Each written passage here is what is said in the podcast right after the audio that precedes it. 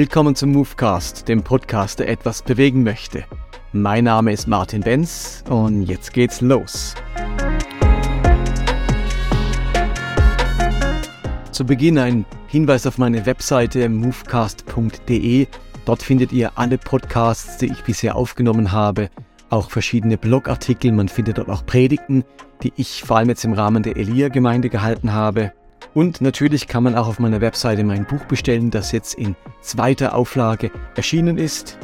Und es gibt eine neue Rubrik auf meiner Webseite, die nennt sich Angebote. Dort findet man alle Möglichkeiten, wie man mich auch persönlich einladen kann. Ab August mache ich mich ja selbstständig, ziehe zurück nach Lörrach in unsere alte Heimat. Und da würde ich gerne auch verschiedene Angebote machen, dass man mich für Predigten, für Vorträge, Seminare, Webinare, Gemeindekonferenzen oder sonstiges Verlesungen, Gemeindeberatung und so weiter einladen kann. Dazu findet ihr alle Informationen auf meiner Webseite unter Angebote. Anlass des heutigen Podcastes ist etwas, ein Phänomen, das ich verstärkt erlebe, nämlich dass der Ton rauer wird unter den verschiedenen christlichen, evangelikalen oder postevangelikalen Lagern. Es entsteht eine Streitkultur und eine Streitdynamik, die mir zeitweise unheimlich ist. Ich überlege mir verstärkt, ob ich überhaupt noch etwas poste auf Facebook oder auf Instagram, weil die Reaktionen zum Teil so unverhältnismäßig sind und weil man manchmal mit wenigen Worten oder Gedanken ungeheuer viel triggern kann. Und gleichzeitig war ich ein Stück weit Thema eines Podcastes vor einiger Zeit, wo die entsprechenden Podcaster Menschen mit einer theologischen Haltung wie der meinen sowas von denunziert haben, dass ich das ganz, ganz schwierig fand. Also da wurde, da wurde Leuten wie uns ganz klar abgesprochen, dass wir eine persönliche Beziehung zu Jesus haben. Uns wurde das Heil abgesprochen und man hat davor gewarnt, mit Leuten wie mir überhaupt Gemeinschaft haben zu können, weil die Bibel klar sagt, mit solchen Leuten darf man keine Gemeinschaft haben. Und aus dem Grunde möchte ich ein wenig über Streitkultur sprechen, beziehungsweise ich habe meinen Podcast genannt, warum sich Streiten in Klammer nicht lohnt. Und in einem Teil möchte ich mich damit beschäftigen, warum es lohnt zu streiten. Und in einem zweiten Teil möchte ich mich damit beschäftigen, warum es eben nicht lohnt zu streiten. Und anfangen möchte ich in diesem Podcast mit dem Thema, warum es sich lohnt zu streiten. Und den ersten Punkt, den ich machen möchte, ist, es lohnt sich zu streiten, weil es sich lohnt, Überzeugungen zu haben. Ich nehme in unserer Gesellschaft, aber auch unter Christen zwei Tendenzen wahr. Entweder man radikalisiert sich, wird fundamentalistisch, oder man entwickelt eine gewisse Gleichgültigkeit. Man hat gerade keine Überzeugungen mehr. Und weil heutzutage gerade über die sozialen Medien so radikale Überzeugungen kommuniziert werden, weil Leute so fundamentalistisch drauf sind, weil Überzeugung mit einer ungeheuren Vehemenz und mit einem wahnsinnigen Wahrheitsanspruch formuliert werden, sagen sich manche, das, das möchte ich gar nicht, da möchte, möchte ich mich nicht identifizieren und man übt eine ganz neue Art der Zurückhaltung, weil man nur eine Art der Kommunikation von Überzeugungen sieht, nämlich mit einem ungeheuren Wahrheitsanspruch und mit einer Abwertung aller anderen Meinungen. Und weil man bei diesem Spiel nicht mitmachen möchte, bleibt man still, verstummt man oder bekommt eine gewisse Aversion allen starken Überzeugungen gegenüber. Und ich halte Toleranz und Offenheit für etwas ganz, ganz wichtig, auch eine liberale Haltung, die ganz vieles zulässt und toleriert, halte ich für ganz wichtig. Da komme ich dann auch im zweiten Teil dazu. Aber ich halte es für genauso wichtig, dass Menschen und dass Christen auch klare Überzeugungen haben. Und gerade wenn wir als Christen eine Gemeindekultur pflegen, in dem immer mehr Christen zu Konsumenten werden, also gerade bei diesen Mega-Churches, bei Gemeinden, die ein ganz starkes Konsumelement haben, wo ich hingehe und eine perfekte Show äh, geboten bekomme, werden Christen immer mehr zu Konsumenten. Und je mehr Christen zu Konsumenten werden, desto weniger Überzeugungen entwickeln sie. Konsument sein und feste Überzeugungen haben, ist in sich schon ein Widerspruch. Ein Konsument erarbeitet sich die Dinge nicht, er genießt sie, er empfängt das Fertigprodukt. Und solange Christen nur Fertigprodukte zu sich nehmen, indem sie in ihren Gottesdiensten einfach konsumieren oder auf sozialen Medien einfach nur Informationen konsumieren oder charismatischen Predigern einfach nur folgen, wird nichts mehr selbst erarbeitet und eigene gewachsene Überzeugungen bleiben auf der Strecke.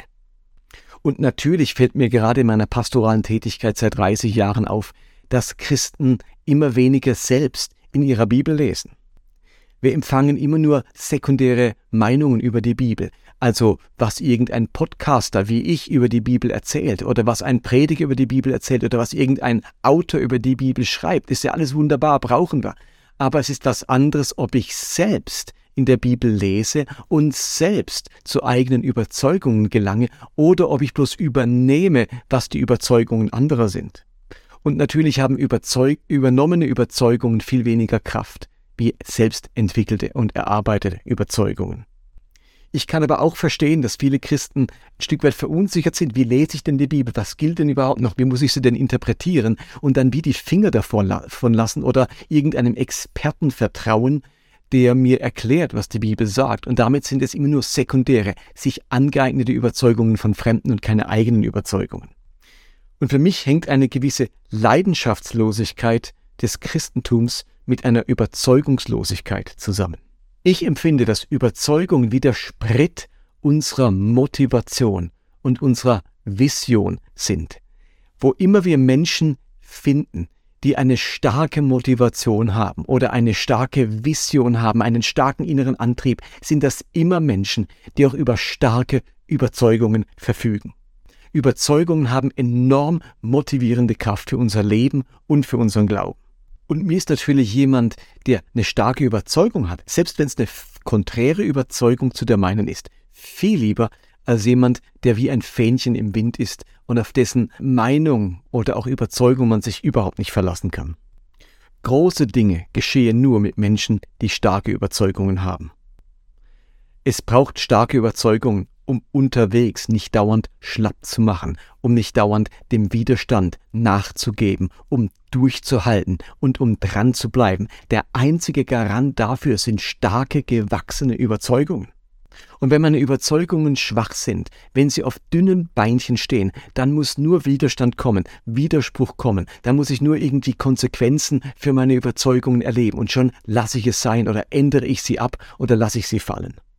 Und ich empfinde, dass uns, nenne ich es mal, Fundamentalismus von rechts und von links enorm schadet darin, dass Menschen mit gesunden und starken Überzeugungen durch ihr Leben gehen.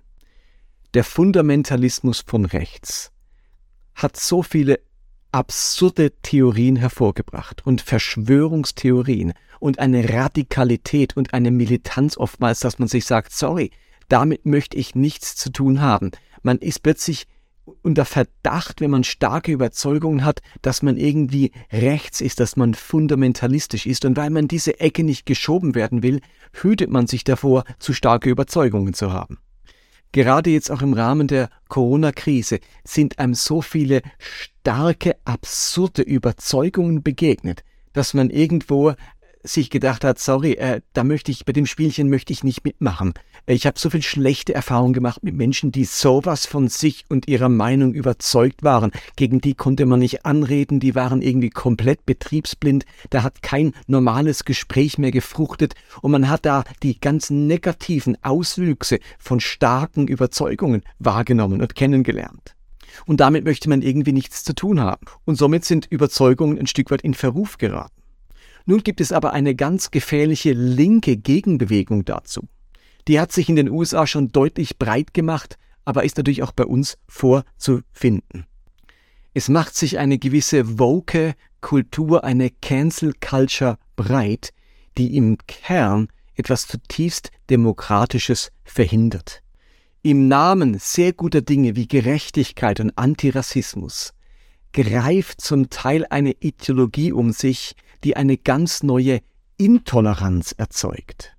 Also um Minderheiten zu schützen, um bewusst vorzugehen gegen jahrhundertelang oder jahrzehntelangen Missbrauch von Menschen oder Unterdrückung von Menschen, entsteht eine ganz neue Intoleranz und ein Klima der Angst, wo man sich plötzlich nicht mehr traut, bestimmte Dinge, bestimmte Überzeugungen überhaupt noch anzusprechen, überhaupt noch zu reflektieren. Es entsteht so ein ganz neuer Dogmatismus, so ein Freund-Feind-Denken. Es wird ganz starke Zensur geübt, man darf nicht mehr alles sagen, man darf, äh, man will nicht mehr alles hören. Und ich empfinde, dass die Demokratie dadurch ein Stück weit auch gefährdet wird. Professoren und Professorinnen betonen immer wieder, dass eine offene Debattenkultur grundlegend für wissenschaftliches Arbeiten ist. Es werden plötzlich Tabuthemen geschaffen, über die man nicht mehr diskutieren darf. Aber sobald verletzte Gefühle Argumente ersetzen, wird es schwer, Konflikte zu lösen. Es gibt wirklich sehr schädliche und missbräuchliche und unterdrückende Überzeugungen. Und die wollen wir keinesfalls mehr haben. Aber für mich heißt die Lösung nicht, wir tabuisieren die Dinge, man darf nicht mehr drüber reden, wehe jemand erwähnt etwas davon, sondern die Sachen kriegt man nur aus dem Weg geschafft durch gute und bessere Argumente. Ich glaube, wir brauchen eine demokratische Debattenkultur. Ich finde es wichtig, dass niemand aus dem öffentlichen Diskurs ausgeschlossen wird, egal ob mir dessen Meinung passt oder nicht. Also zu wenig Reflexion bei zu viel Konsumation. Zum Zweiten zu wenig selbst in der Bibel lesen. Und zum Dritten eine gewisse Cancel Culture, die gewisse Debatten im Keim ersticken möchte, führt dazu, dass wir immer weniger den Mut haben, eigene Überzeugungen zu entwickeln. Und nun kommt auf christlicher Seite noch etwas ganz Tragisches dazu. An vielen Stellen hat man verlernt, Überzeugungen von Wahrheit zu unterscheiden. Die meisten christlichen Debatten, die ich so mitbekomme, sind keine Debatten um Überzeugungen, es sind immer Debatten um die Wahrheit. Wir sind es uns inzwischen seit so gewohnt in unseren christlichen Lagern, dass wir unsere Überzeugungen ganz reflexartig gleichsetzen mit der Wahrheit Gottes. Ich präsentiere hier nicht nur meine Überzeugung, ich präsentiere die Wahrheit. Ich glaube nicht nur an meine Überzeugung, ich glaube an die Wahrheit. Überzeugungen bringen uns nicht in den Himmel, die Wahrheit bringt uns in den Himmel. Darum können wir es nicht auf der Ebene der Überzeugungen abgeben, sondern wir brauchen immer die Wahrheit. Wir müssen zur Wahrheit vordringen. Und was hier vielleicht ein bisschen übertrieben klingt, erlebe ich aber in ganz vielen Kreisen genauso. Es ist nur ein ganz kleiner Schritt von Überzeugung zu Wahrheit. Ich habe den Eindruck, dass ganz viele Christen zutiefst davon überzeugt sind, dass das, was sie denken, der Wahrheit entspricht, dass das wirklich die Wahrheit ist. Und aus dem Grund sind die eigenen Überzeugungen auch die richtigen Überzeugungen und die Überzeugungen der anderen dadurch automatisch falsche Überzeugungen. Und so kommt es nicht zu einem ebenbürtigen und gleichberechtigten Austausch der Überzeugungen, sondern es wird ganz schnell zum Streit um die Wahrheit. Und bei der Wahrheit gibt es bekanntlich null Toleranz. Und so hat die christliche Anmaßung, es ständig mit der Wahrheit zu tun zu haben, im Zuge dessen die Überzeugungen aufgefressen. Deine Überzeugungen sind vollkommen uninteressant, denn das Einzige, was interessiert, ist die Wahrheit. Und dieses kämpferische Klima, und diese Verunsicherung führt eben dazu, dass wir viel zu wenig echte, gute, gesunde Überzeugungen unter uns Christen haben. Und ich sage es nochmal, was am Ende tatsächlich motiviert, Leidenschaft erzeugt, mich voranbringt, sind Überzeugungen. Und ich möchte echt eine Lanze dafür brechen, dass Gott selbst allerhöchstes Interesse daran hat, dass wir Überzeugungen haben. Die Bibel bestärkt uns sogar darin, eigene Überzeugungen zu entwickeln und die auch zu vertreten und zu verantworten. Es gibt einen wunderbaren Text im Römerbrief im 14. Kapitel, wo es genau darum ging, dass Menschen ganz unterschiedliche Überzeugungen hatten. Da geht es um die Frage, darf man Fleisch essen oder muss man Vegetarier sein? Fleisch war damals eben immer verbunden mit irgendwelchen Götzenopfern im Heidentum. Und da war die Frage, kann man sich das erlauben, dass man solches Fleisch isst? Oder die andere Frage war, muss man wirklich alle jüdischen Feiertage, den Sabbat und so weiter halten? Und da gab es offensichtlich unterschiedliche Auffassungen. Und ich finde es großartig, dass der Text dann nicht sagt, so ist es für alle ein für alle Mal, da gibt es nichts zu, diskutieren, sondern dass Paulus die verschiedenen Überzeugungen darstellt. Du kannst Fleisch essen, du kannst bleiben lassen, du kannst die Feiertage halten, du kannst sie nicht halten. Am Ende muss es zur Ehre Gottes geschehen. Und er sagt dann in Vers 22, Behandle deine Überzeugungen in diesen Dingen als eine Angelegenheit zwischen dir und Gott. Glücklich zu nennen ist der, der sich in Fragen der persönlichen Überzeugungen so verhält, dass er sich nicht selbst anzuklagen braucht. Also in anderen Worten, hab deine Überzeugung, steh dazu, mach sie als reife Überzeugung, als gewachsene Überzeugung, als echte Überzeugungen, die reflektiert sind und dann musst du dich deswegen auch nicht dir was vorwerfen lassen und dich anklagen lassen. Das einzige Kriterium, das Römer 14 nennt, ist dieses Thema Rücksicht. Nimm einfach Rücksicht auf die anderen, aber habe deine Überzeugung. Und ich liebe in diesem Zusammenhang ganz besonders die jüdische Art, über die Bibel zu sprechen und die Bibel zu lesen und die Bibel auszulegen. Gerade wenn man sich den Talmud anschaut, mit den verschiedenen Sammlungen, die da zusammenkamen, dann hat man da ganz viele Texte zu den biblischen Texten, in denen beschrieben wird, Rabbi so und so sagt, aber Rabbi so und so sagt und dieser Rabbi sagt und jener Rabbi sagt und man hat die verschiedenen Aussagen der Rabbiner, die zum Teil völlig widersprüchlich sind, einfach gesammelt und nebeneinander gestellt und gesagt, aus all dem können wir etwas lernen. Es geht am Schluss gar nicht darum, die Wahrheit rauszufinden, sondern an den unterschiedlichen Überzeugungen selbst zu wachsen und zu reifen und zu gedeihen. Ich finde, das Judentum hat sich davor gehütet, zu dogmatisch zu werden, damit am Schluss nicht lauter Überzeugungen ausgeschieden werden, zugunsten einer für alle Zeit gültigen Dogmatik. Das Judentum bis heute lebt von einer lebendigen Debatte, einer lebendigen Auseinandersetzung, einem lebendigen Gespräch über die Bedeutung biblischer Texte, über Bedeutung von Religion und von Tradition und von Gott und so weiter. Da finden immer wieder ganz viele Überzeugungen zueinander oder werden aneinander gerieben, wird, findet Reflexion statt und damit entwickelt sich dieser Glaube ständig weiter, aktualisiert sich, gewinnt an Relevanz und erzeugt damit ganz neue Überzeugungen, die wiederum Triebfeder sind für die Zukunft. Es gibt im rabbinischen Judentum eine wunderbare Geschichte, die den Wert eigener Überzeugungen ganz stark herausstellt.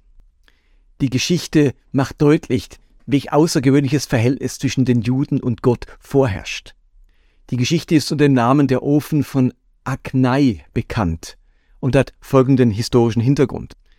Juden brauchen zum Essen koschere Kochutensilien.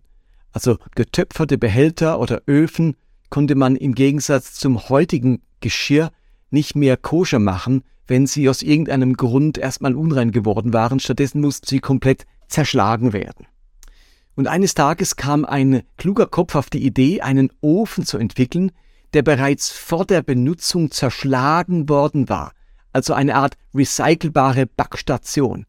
Diese kam in einzelnen Stücken, wurde mit Lehm an den Bruchstellen aufgefüllt, gebrannt und so funktionsfähig gemacht. Und wenn dieser Ofen nun unrein wurde, nahm man ihn mit wenig Aufwand auseinander, setzte ihn anschließend wieder mit Hilfe von Lehm zusammen, brannte ihn erneut und schon hatte man wieder, hatte man wieder einen neuen, rituell reinen Ofen hergestellt. Anstatt also jedes Mal einen neuen Ofen bauen zu müssen, hat man einfach einen zusammensetzbaren Ofen verwendet. Und nun fand Rabbi Eliezer ben Hyrkanos diese Idee wunderbar während die anderen Weisen und Rabbiner den Vorschlag überhaupt nicht toll fanden und ihm eine Absage erteilten, weil man es sich ihrer Meinung nach damit viel zu einfach machte. Und da kam es zu einer heftigen Debatte darüber im örtlichen Lehrhaus, und währenddessen deutete Rabbi Eliezer auf einen Baum und rief, wenn ich recht habe, dann wird es dieser Baum bezeugen, in diesem Moment hob sich der Baum, der im Vorgarten des Lehrhauses stand, wie von Geisterhand aus der Erde heraus und schoss hundert Fuß gegen den Himmel. Die anderen Rabbinen antworteten dann, wir diskutieren hier über Kochgegenstände, Behältnis und Unreinheit. Was hat denn der Baum mit unserer Diskussion zu tun? Daraufhin meinte Eliezer, sollte ich recht haben, dann wird der Fluss dies beweisen, und mit einem Mal änderte der Fluss die Laufrichtung des herabströmenden Wassers.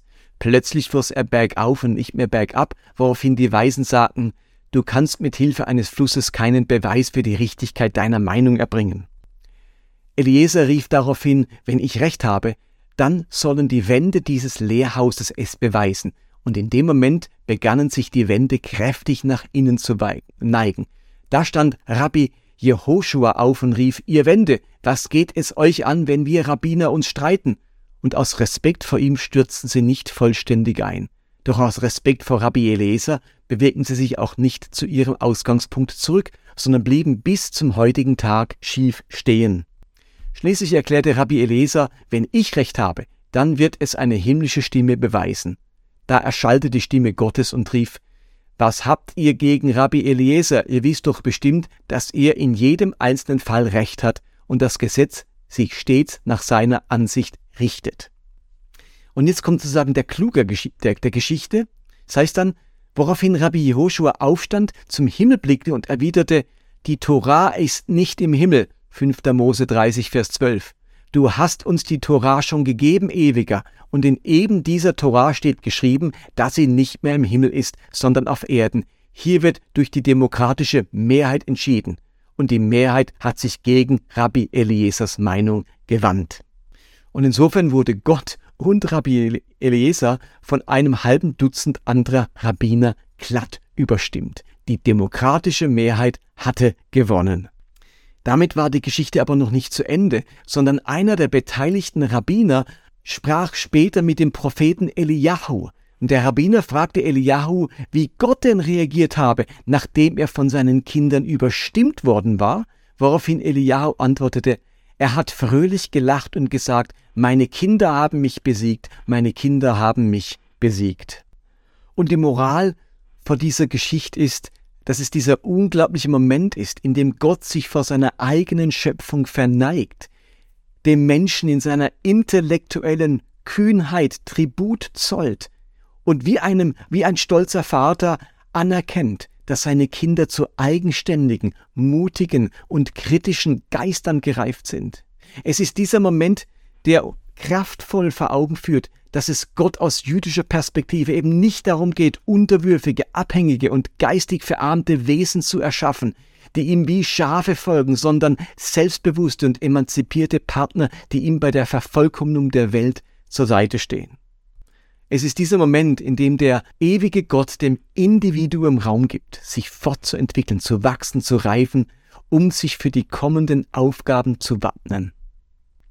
Gehorsam und Widerspruch sind im Judentum keine entgegengesetzten Pole, sondern zwei Seiten ein und derselben Medaille.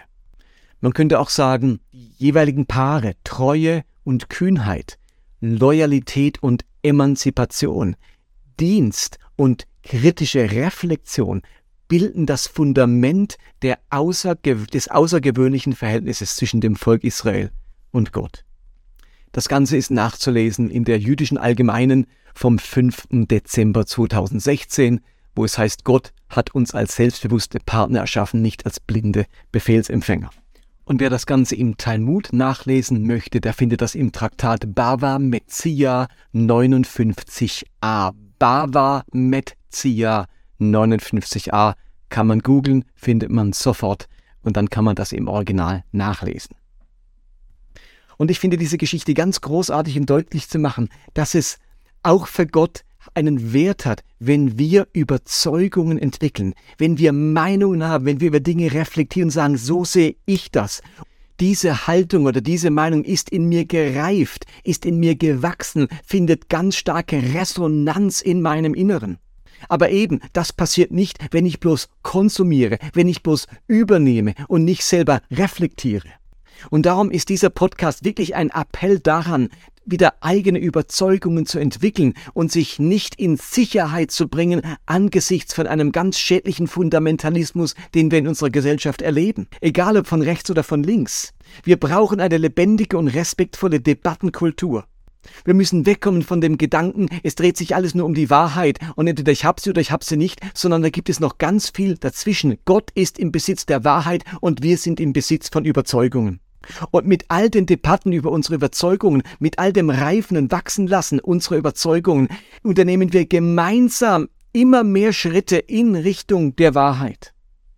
Aber die Wahrheit ist gerade dann gefährdet, wenn wir keine Überzeugungen mehr entwickeln, wenn wir nicht mehr zu eigenen Überzeugungen fähig sind. Und darum lohnt es sich zu streiten, weil dieses Streiten deutlich macht, hier sind Menschen, die haben Überzeugungen und diese Überzeugungen sind ihnen so wichtig und wertvoll, dass es sich lohnt, sich dafür einzusetzen, sich dafür stark zu machen, sie zu verteidigen, zu rechtfertigen und mit Argumenten auszustatten. Das sind alles Kennzeichen davon, dass Menschen Überzeugungen besitzen. Aber bitte, niemals mit dem Anspruch, ich bin im Besitz der Wahrheit, sondern nur ich bin im Besitz einer Überzeugung. Und so wie die Wahrheit sich nicht wandelt, so dürfen sich Überzeugungen sehr wohl verwandeln. Und in der Auseinandersetzung, in der neuen Reflexion angesichts deiner Überzeugung verändert sich vielleicht tatsächlich meine Überzeugung. Und Römer 14 macht uns eben darauf aufmerksam, dass wir ruhig eigene Überzeugungen haben dürfen. Was es braucht, ist Respekt und Rücksicht aufeinander. Und das darf uns in der Debatte und in der Streitkultur eben keinesfalls abhanden kommen. Den Respekt voreinander und die Rücksicht aufeinander. Und im nächsten Podcast geht es dann genau ums Gegenteil, warum es sich nicht lohnt zu streiten und was ich damit meine. Bis dahin wünsche ich euch alles Gute, seid gesegnet, macht's gut, bleibt gesund. Bis zum nächsten Mal. Bye bye, euer Martin.